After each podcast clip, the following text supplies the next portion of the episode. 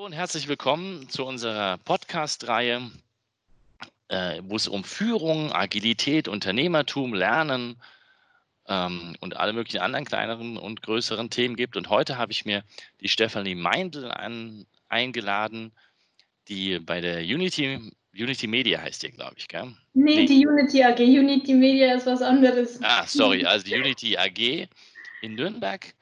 Als Teamleiterin bist du da äh, engagiert, gell? Und, ähm, und hast ein, bist Teamlead und äh, wahrscheinlich in, agilen, in dieser agilen Welt.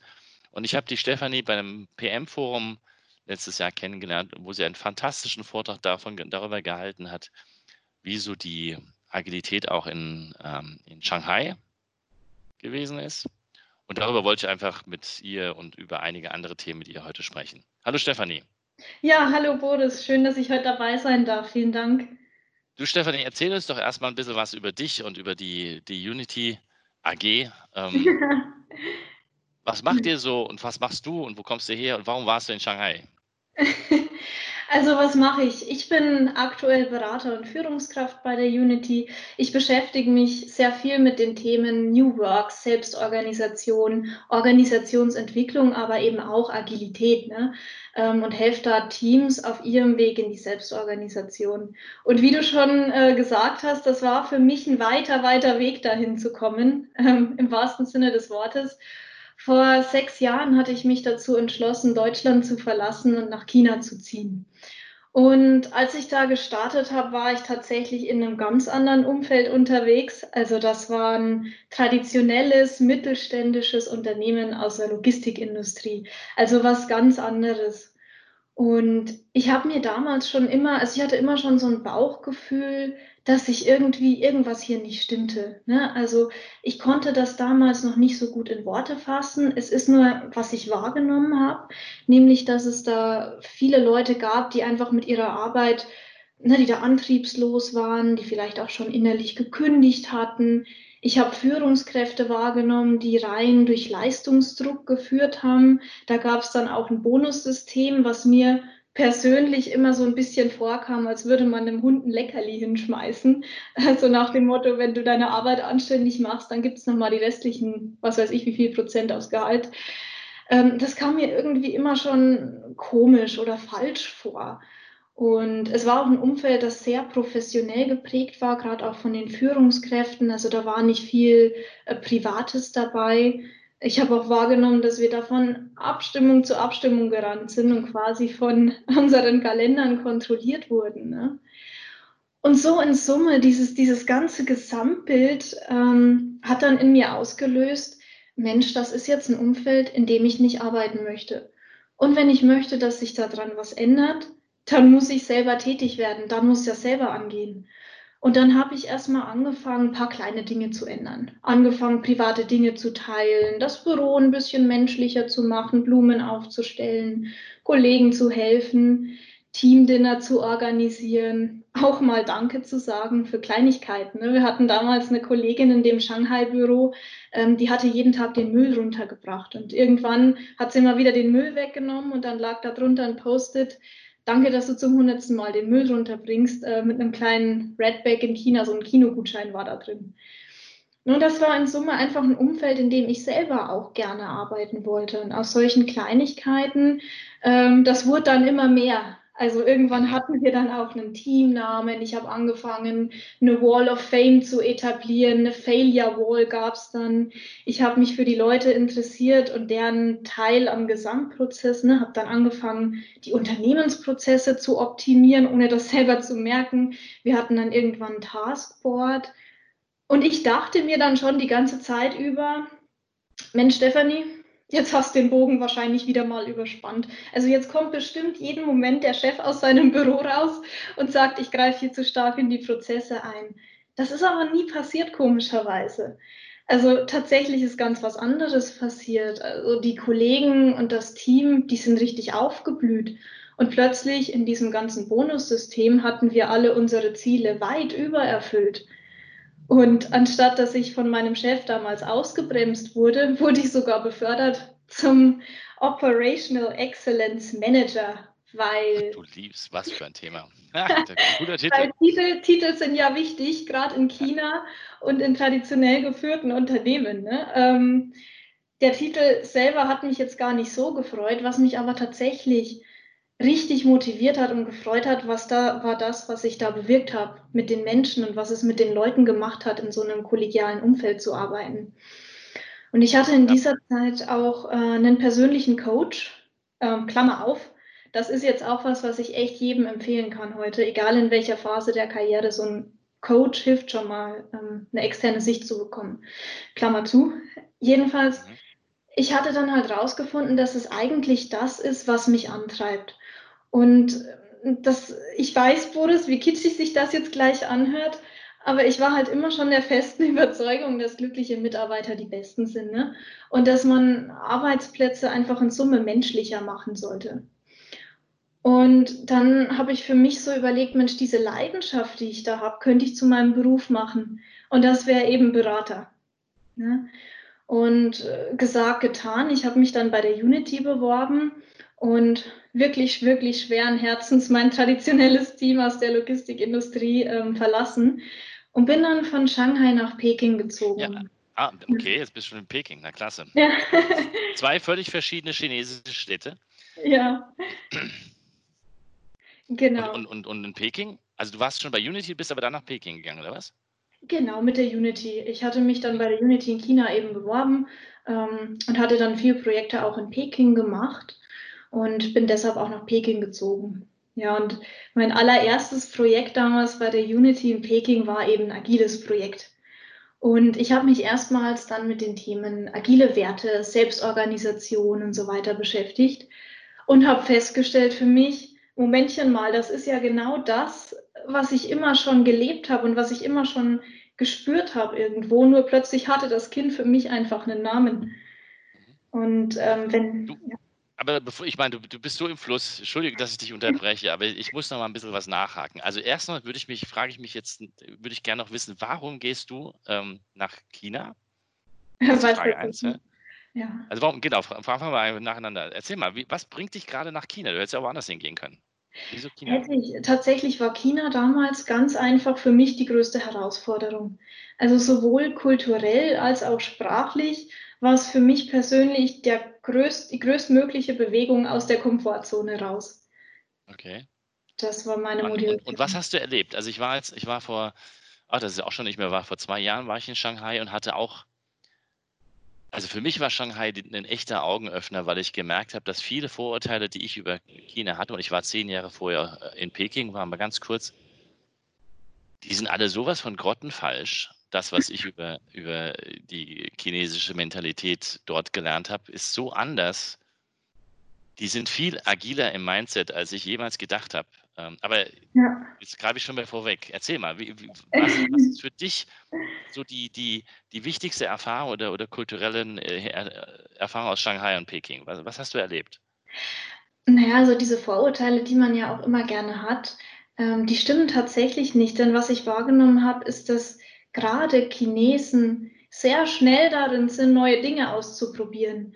Ne, dass die gar nicht dieses lange Planen so im Mindset haben, wie wir das vielleicht als Deutsche aus unserer Kultur raus haben, sondern die sind viel schneller, Dinge einfach mal zu machen. Also ich habe gelernt, in China ist zwar nichts einfach, aber es ist wirklich alles möglich. Und äh, manchmal auch auf unkonventionelle Art und Weise. Und das war eigentlich total schön zu sehen und deshalb hat auch Agilität in China tatsächlich echt gut funktioniert, was man wahrscheinlich so gar nicht glauben würde, wenn man so über China nachdenkt. Ne? Ja, doch, das ist, das ist mein allererster Eindruck auch gewesen. Ich habe mal vor schon zwölf Jahre her, habe ich mein allererstes Training, ein Scrum Master Training äh, damals in Peking gegeben. Und das erste, die erste Variante war völlig eine Katastrophe. Der erste war ganz schlimm, weil ich klassisch davon ausgegangen bin, dass die mitarbeiten was sie nicht getan haben, weil ja, da war ja der Dozent nicht. Und als ich das umgestellt habe und ihnen eigentlich gezeigt habe, wie man funktionieren muss, haben die sofort kopiert. Also sie sind wahnsinnig gut im Kopieren gewesen. Das war ja, ja. mein Vorteil, dass sie sind. Aber es bedeutet auch, die probieren aus, wenn man sie lässt und es ihnen zeigt. Ja, genau, tatsächlich, das habe ich auch ähm, wahrgenommen und die haben auch eine richtige Freude, das zu tun. Wenn die merken, dass sie das dürfen und befähigt sind und wenn die auch die Grenzen kennen, in denen sie agieren dürfen, ähm, dann funktioniert das wirklich klasse und wunderbar. Welchen, welchen, ähm, also das haben ein bisschen über Agilität gesprochen, aber was, welchen einen Stellenwert hat Digitalisierung in, in Shanghai und, und China im Gegensatz zu Deutschland? Mhm. Ja, tatsächlich einen riesengroßen. Also ich habe wahrgenommen, ich hatte ja dann irgendwann schon gar kein, gar kein Bargeld mehr, alles wurde digital bezahlt. Ähm, so Themen wie Datenschutz, was bei uns ja eine große Diskussion ist, das habe ich in China gar nie erlebt. Auch die Projekte, die wir da gemacht haben, das waren ganz andere als die, die wir hier in Deutschland machen. Also viele Projekte scheitern in Deutschland ja rein auch schon wegen dem Datenschutz, muss man tatsächlich so sagen. Und diese Barriere haben, die gibt es in China einfach nicht.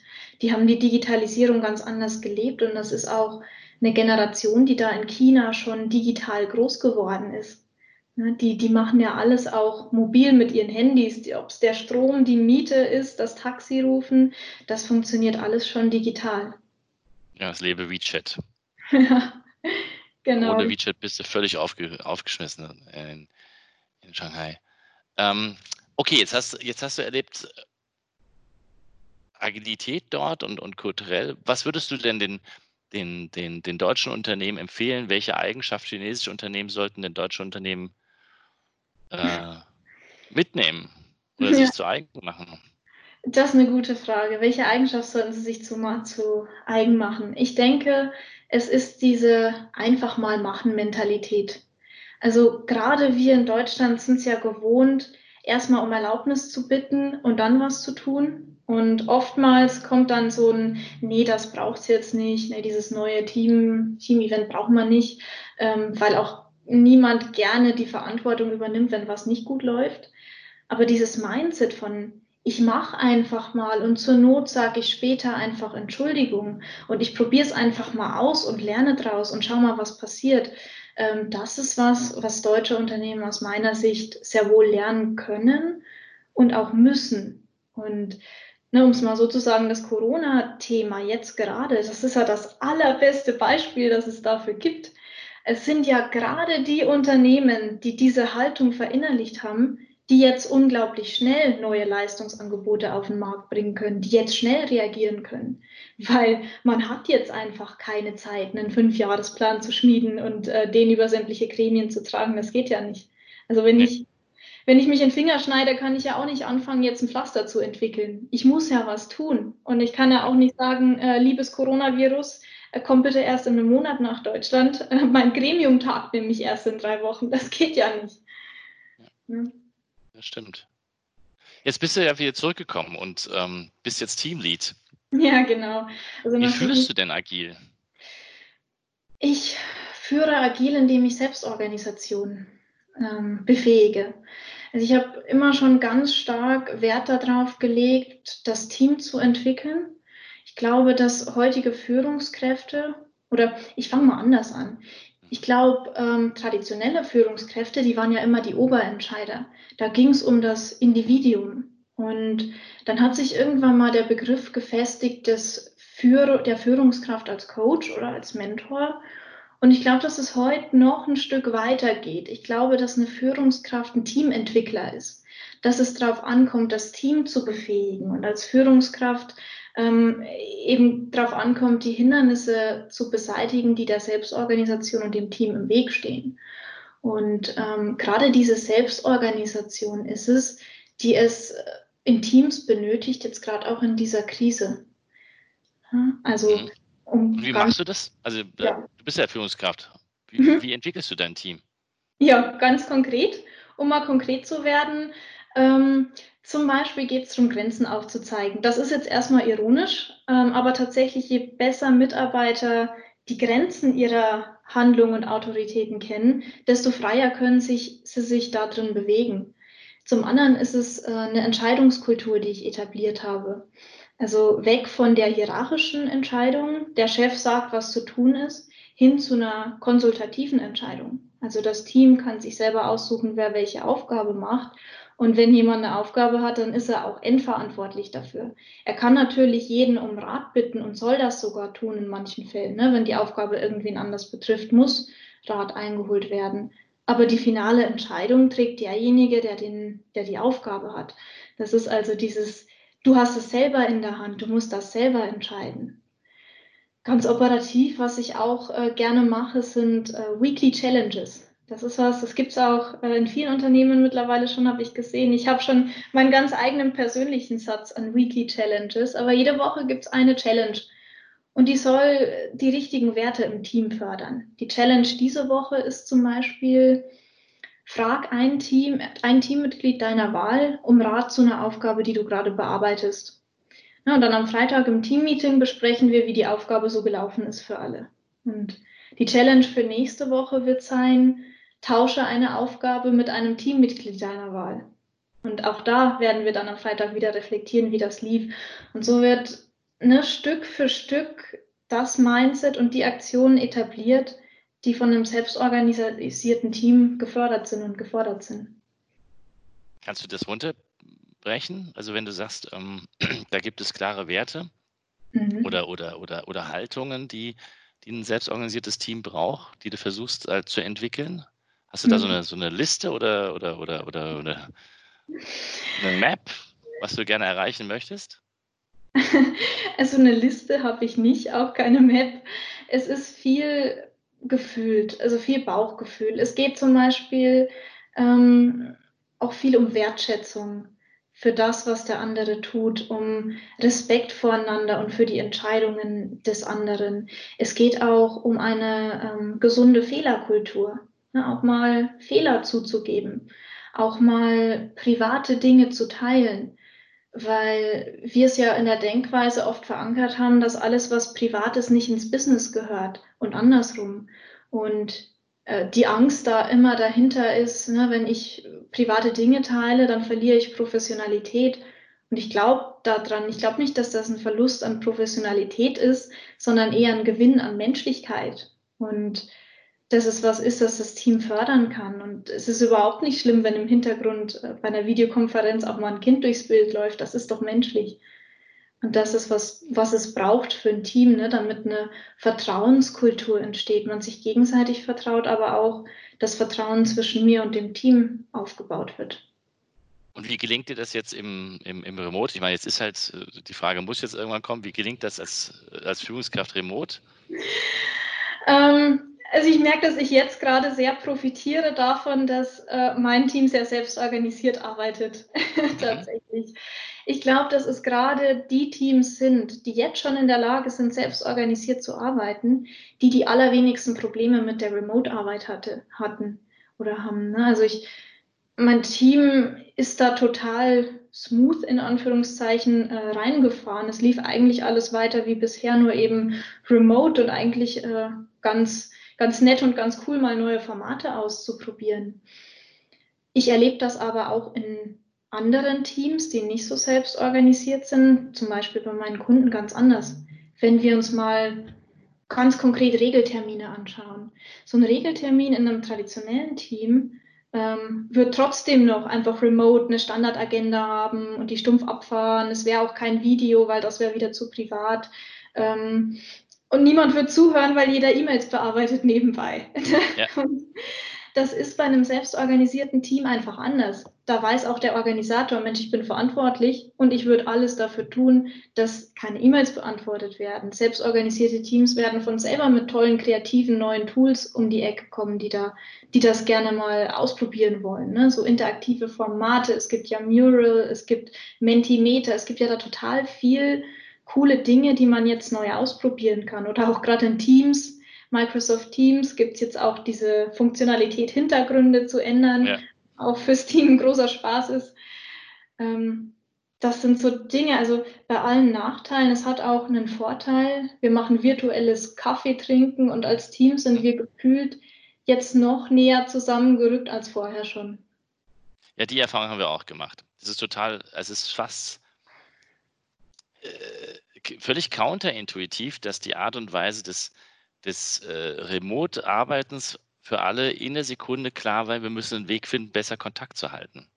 das war so für uns die, der Schlüssel. Ne? Also für, vor drei Wochen oder vier Wochen, vier Wochen, mehr oder weniger gesagt haben, okay, was bedeutet für uns Remote-Arbeit, habe ich quasi, ne, habe ich die, die klare Parole ausgegeben, in Kontakt bleiben.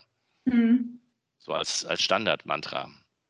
Und das führt in der Sekunde dazu, dass man sich überlegt, wie schaffe ich das remote? Wie schaffe ich das mit, mit Hilfe von Videokonferenzen? Ja, und ich meine, wenn ich überlege, wir haben früher auch Teams gehabt und trotzdem wurde man normal angerufen. Und ich denke mir immer, hey Leute, warum eigentlich? Weil selbst auf dem Handy ist es einfacher, bei Teams auf den Knopf zu drücken und zu sagen, ich möchte mit zum Beispiel dir, Stefanie, sprechen und habe dich dann live. Und wenn es halt Bandbreite nicht hergibt, dann haben wir uns, dann haben wir halt nur, nur, nur, den, nur den Ton. Aber das ist immer noch einfacher, als das Telefon zu wählen und dann irgendwie also ich habe das vorher schon nicht verstanden, aber jetzt wird es normal. Also ich brauche, ich telefoniere quasi gar nicht mehr anders. Ja. Also Remote-Arbeit ist tatsächlich zu einer, zum Teil auch zur Produktivitätssteigerung in Teams geführt. Zumindest ist das bei uns auch bei den Kunden äh, zu beobachten. Ja, cool. Nehme ich auch wahr. Also tatsächlich auch gerade bei mir selber. Ne? Also ich genieße teilweise auch im Homeoffice zu sein, weil ich endlich auch mal die Möglichkeit habe, konzentriert für längere Zeit an einem Thema zu arbeiten. Und ich merke auch, dass ich persönlich produktiver werde als in einem Umfeld, wo ständig Ablenkungen von links und rechts eintrudeln. Ja. Welches, welchen Tipp würdest du denn ähm, anderen Führungskräften geben, die vielleicht noch nicht so fit sind in der, in der Remote-Arbeit oder überhaupt in der Selbstorganisation? Mhm. Ähm, mein Tipp wäre, mutig sein sich einfach mal was trauen, einfach mal Dinge zu tun, die es vorher noch nicht gab. Einfach mal Dinge zu sagen, die vorher noch nicht angesprochen wurden. Kreativ zu sein, das Team auch mal zu fragen, was wollt ihr denn, wie geht's euch denn gerade? Ich habe ähm, jetzt gerade auch als Führungskraft wahrgenommen, es gibt auch manchmal schlechte Nachrichten, die man kommunizieren muss. Viele Firmen machen, oder auch bei Kunden merke ich, dass viele Firmen Kurzarbeit machen. Das ist ja auch etwas, was erstmal ein harter, ein harter Schlag ist für manche ähm, Mitarbeiter.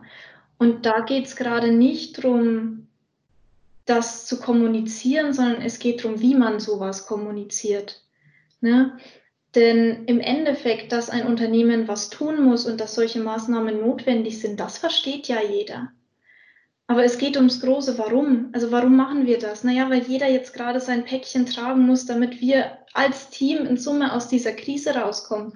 Und der eine kann sich vielleicht mehr Kurzarbeit oder unbezahlten Urlaub leisten, der andere vielleicht weniger. Aber als Team können wir eine Lösung finden, da rauszukommen. Mhm.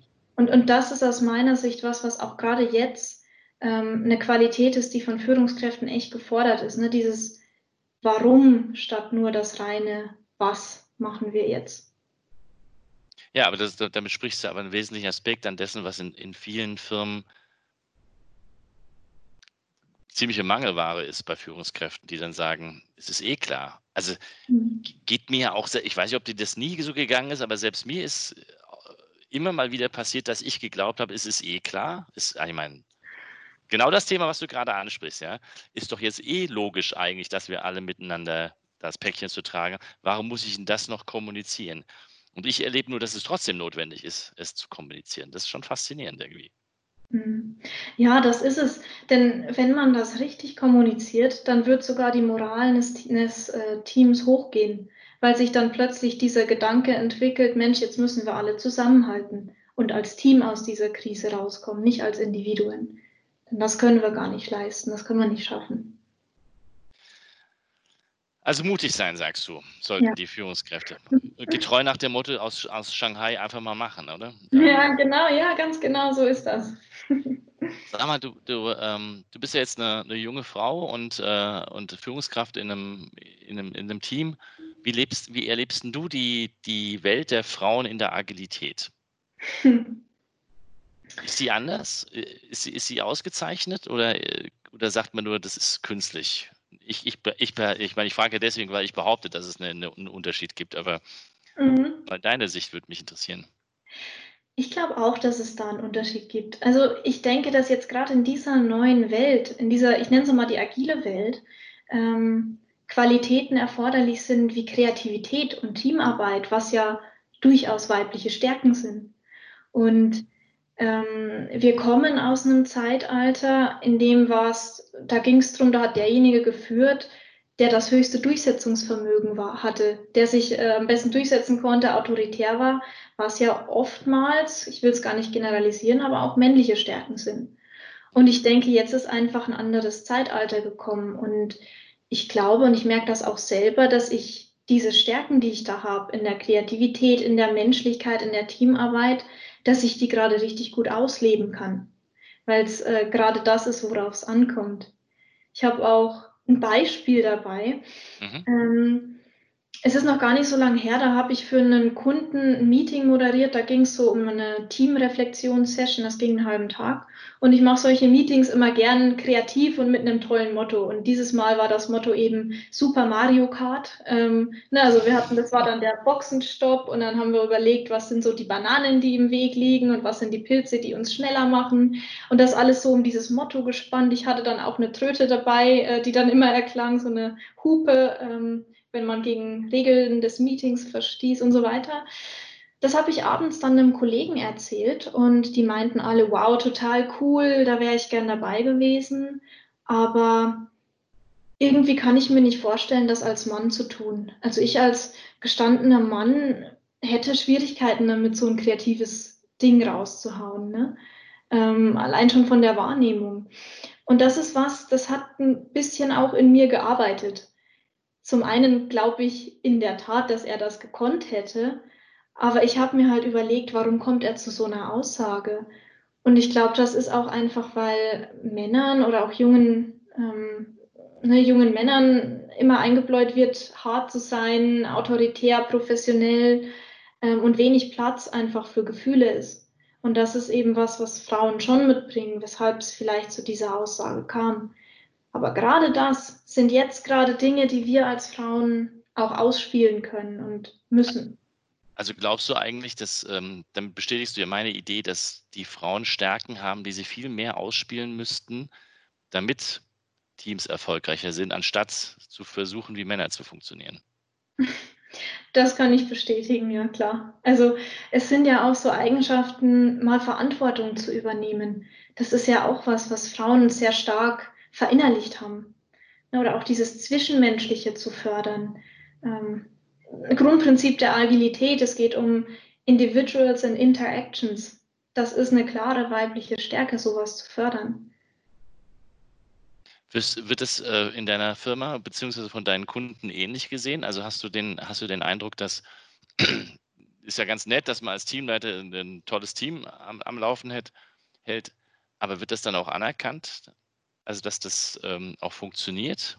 Also werden mhm. Frauen bei euch zum Beispiel, also ich weiß gar nicht, will gar nicht über Unity reden, aber hast du das Gefühl, dass ähm, Frauen ähnlich, trotz ähnliche Chancen haben? Also ähm, tatsächlich, um über die Unity zu sprechen, da ist das in der Tat so. Wir haben auch ähm, dafür, dass wir viele Industrie- und auch Produktions- und Logistikthemen unterwegs sind, eine relativ hohe Frauenquote mit äh, über 35 Prozent, ähm, was echt erstaunlich ist. Und bei Kunden ja, gerade die traditionellen Kunden, da ist das oft nicht so, da wird das auch nicht so gelebt. Ich glaube aber, also meine persönliche Erfahrung ist, den Respekt muss man sich überall erst erarbeiten, ganz egal, ob man Mann oder eine Frau ist und ganz egal, wie alt man ist. Und ähm, wenn einem das aber gelingt, das ist mir bisher schon immer gelungen, dann hat auf lange Sicht auch niemand ein Problem damit, dass da jetzt eine junge Frau vor einem steht, die ihm erklärt, äh, wie moderne Fun Organisationen funktionieren. Also es kann sein, dass ich da öfter mal Kritik oder Rückfragen bekomme als andere. Das weiß ich aber dann in dem Fall gar nicht. Was mir noch aufgefallen ist, ist, ähm, also ich bin ja auch in einigen ähm, Chairs, wo ich dann Vorträge bekomme, etc., die ich dann, ähm, oder, oder, das hast du ja auch gesehen, beim PM-Forum war es ja genauso. Es sind einfach immer noch viel zu viel, wenig Frauen, die sich auf die Bühne trauen, finde ich, in der Agile-Community. Und ich behaupte aber, es gibt massenhaft Scrum Masterinnen, kann man das überhaupt sagen, Scrum Masterin, ähm, die, die kommen nur nicht aus, aus also die, die vermarkten sich nicht so erfolgreich, finde ich. Ja, das, das sind wir wieder beim Thema einfach mal machen und mutig sein. Ne? Und das ist was, was uns Frauen öfter auch mal schwerfällt. Wir, wir sind halt eher ähm, auf Perfektionismus geprägt und auf, naja, ich halte mich mal lieber zurück.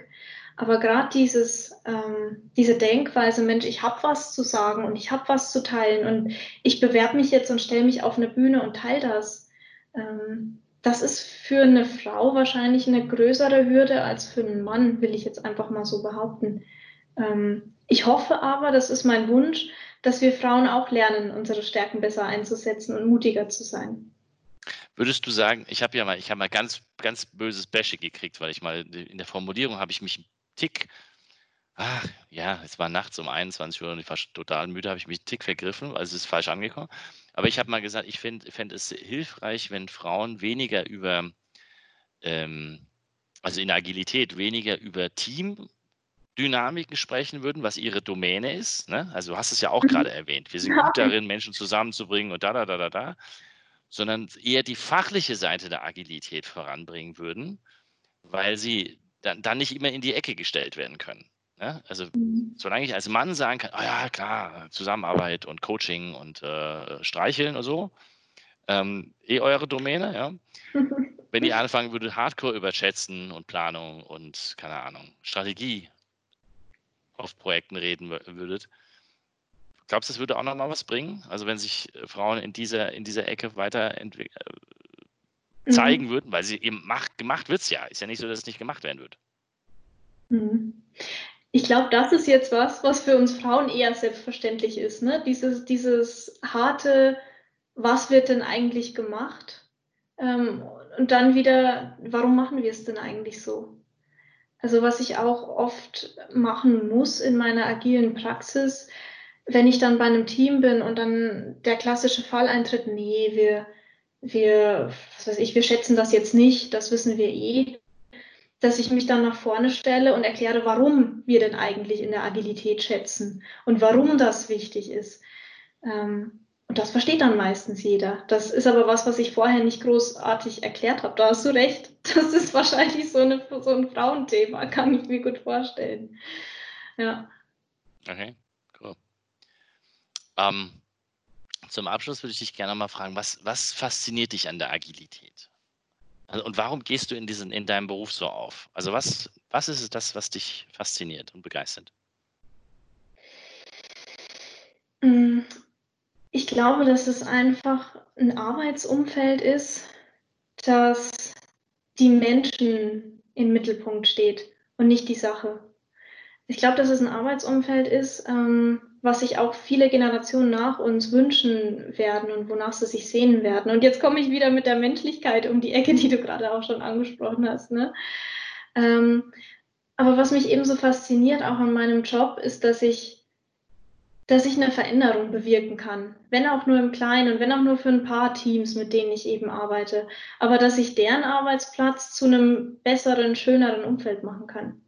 Und, und warum brauchst du, glaubst du, ist die Agilität da der richtige Hebel? Weil ich habe jetzt gerade nochmal nachgeschaut, du bist ja nicht nur Agile richtig, äh, also Professional Agile Leadership Ausbildung gemacht und Professional Scrum Master, aber faszinierend Technical, Technical Marketing ja? Ja. und hier den Sigma Yellow Belt. Also, na hallo, viel technischer geht es ja gar nicht mehr. Ähm, ja. Also, was, was ist das, was dich an der Agilität reizt und und vielleicht gibt es ja auch noch was, was, wo du sagst, es ist nicht nur menschlich. Hm. Für mich persönlich ist es eben, es sind eben genau solche Umfelder, die mich am meisten motivieren, auch mutig zu sein, aus meiner Komfortzone rauszukommen, weil es eben gerade die Umfelder sind, die das zulassen. Und ähm, ich hatte das ja eingangs schon ein bisschen beschrieben, wie, wie ich es wahrgenommen habe, in einem sehr traditionellen Umfeld zu arbeiten. Dass das alles seine Daseinsberechtigung hat, will ich ja gar nicht abstreiten. Und für viele Organisationen funktioniert das ja auch wunderbar. Ich halte ja zum Beispiel auch Schulungen über traditionelles Projektmanagement, ähm, wo ich auch ganz klar hervorhebe, dass auch das seine Daseinsberechtigung hat und für viele Umfelder äh, der richtige Weg ist. Ähm, Persönlich fühle ich mich aber einfach in agilen Umfeldern wohler. Das ist einfach meine Wahrnehmung und mein tiefer Glaube. Ja, glaube ich auch. Also ich, also ich persönlich würde sogar so weit gehen, dass ich, aber das ist, bin halt ich, ähm, traditionelles Projektmanagement weiß ich nicht, ob das nicht die Sackgasse gewesen ist, in die wir vielleicht erst kommen mussten, damit die Agilität dann ähm, vorankommt. Äh, Jetzt hast du ja noch eine, eine relativ lange Zeit äh, beruflich vor dir, ja, bist ja e-, extrem jung noch. Ähm, wo siehst, wo siehst denn du die Zukunft? Also, ähm, wenn du so in die nächsten zehn Jahre hineinschaust, was wird deiner Meinung nach sich durchsetzen oder weiter durchsetzen? Und siehst du schon irgendwelche Trends, mhm. die ich, alter Knacker, äh, übersehe? Das kann ich mir nicht vorstellen, dass ich da andere Dinge sehe als du. Ähm, ich glaube einfach, dass die Art und Weise, wie wir unsere Organisation führen, wie wir Entscheidungen treffen, sich massiv ändern wird. Dass äh, die Art und Weise, wie wir zusammenarbeiten werden, sich ändern wird. Ähm, und dass sich das auf lange Sicht auch durchsetzt. Das waren alle die Themen, über die wir heute eben auch gesprochen haben. Ähm, und ich glaube, dass es ein, ein Wandel ist und wir gerade die ersten Schritte dahingehend machen, äh, auch gesellschaftlich uns zu verändern. Und auch die Digitalisierung wird eine größere Rolle spielen in unserem täglichen, alltäglichen Leben und Arbeitsumfeld. Ja, also das glaube ich auch. Die Digitalisierung wird noch wird eine viel größere Rolle spielen, als ähm, wir das noch vor sechs Wochen geglaubt haben. Ja, tatsächlich. Und wir werden wahrscheinlich auch erleben, dass die künstliche Intelligenz gar keine so große Bedrohung sein wird weil sie uns die Kreativität jetzt zumindest in den nächsten, also vielleicht überschlage ich mich da in den nächsten zehn Jahren da doch nicht so schnell den, den, ähm, die Arbeit wegnimmt oder, oder das, sie wird unterstützen, glaube ich. Das denke ich auch. Und gerade ne, jetzt, wo wir wieder aufs China-Thema zurückkommen, solche ähm, Umfelder und solche Länder leben uns das ja auch gerade vor. Ja. Ich habe wahnsinnig viel gelernt. Wir vernehmen vielen Dank. Ähm, ich würde mich schrecklich gerne mit dir nochmal in einem halben Jahr oder sowas über eine Fortsetzung unterhalten, wie dann Führung nach Corona quasi passiert ist. Ja, total gerne. Das würde mich auch freuen. Und äh, freue mich, dich vielleicht also spätestens auf dem Projektmanagement-Forum wiederzusehen. Sehr schön, da freue ich mich auch drauf, Boris. Vielen lieben Dank, dass du dir Zeit genommen hast. Ja, danke für, danke für deine Zeit. Bis dann, ciao. Bis dann, ciao.